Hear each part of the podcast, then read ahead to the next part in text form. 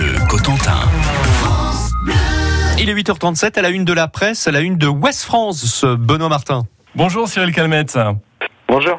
Dans les pages saint-loises du quotidien Ouest France ce matin, vous revenez sur le dernier conseil municipal. Il a été question de la médiathèque, cette médiathèque qui renaît après euh, des mois de travaux et qui est victime de son succès, on peut le dire. Bah oui, c'est la rançon du succès.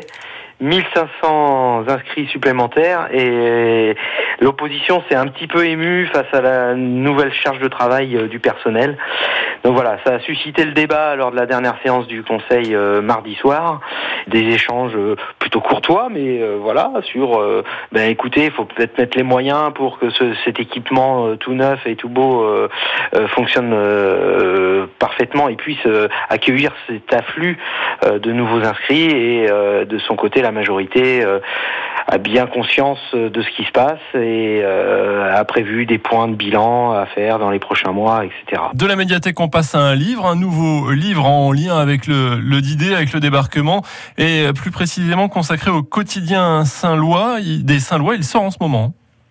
Oui, tout à fait. Il sera présenté le 7 juin, plus précisément, en mairie de Saint-Lô.